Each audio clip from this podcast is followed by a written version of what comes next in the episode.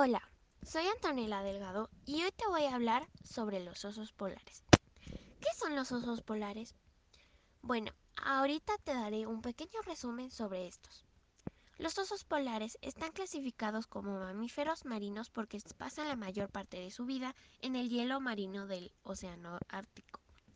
Cuenta con una gruesa capa de grasa corporal y recubrimiento a prueba de agua que los aísla del aire y del agua fría. Son talentosos nadadores.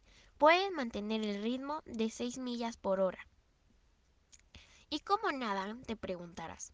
Bueno, ellos remando con sus patas delanteras, mientras sostiene sus patas traseras planas como un timón.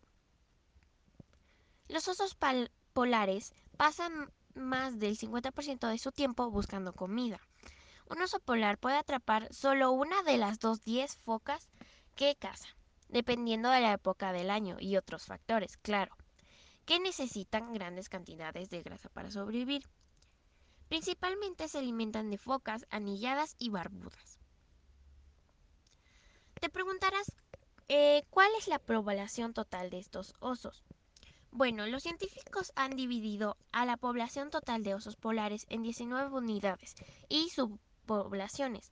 De ellos, los últimos datos del grupo de especialistas en osos polares de la Unión Internacional para la Conservación de la Naturaleza muestran que las tres subpoblaciones están en declive y se estima que existe un alto riesgo de disminución a un futuro a futuro debido al cambio climático.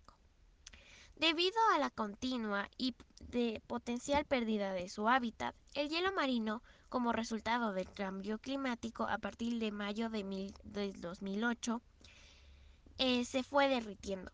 El oso polar fue considerado como especie amenazada en Estados Unidos, según la ley de especies en peligro de extinción. O sea que esta especie está en peligro de extinción y su hábitat está a punto está llegando a un punto que se destruye. Y esto es a causa del cambio climático.